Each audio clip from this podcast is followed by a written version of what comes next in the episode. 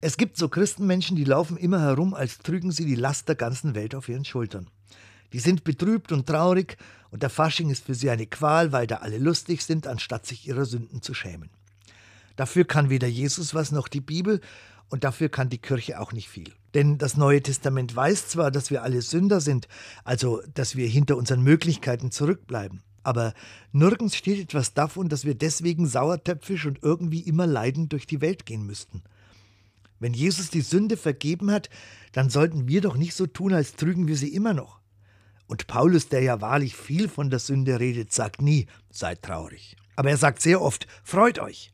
Und Jesus? Bei seinem ersten öffentlichen Auftritt, Sie wissen schon, als er auf einer Hochzeit war und als der Wein ausging, da hat er nicht gesagt, gut so, dann trinken die nicht so viel, mäßigt euch, sondern er hat Wasser zu Wein gemacht, damit die Leute weiter trinken konnten.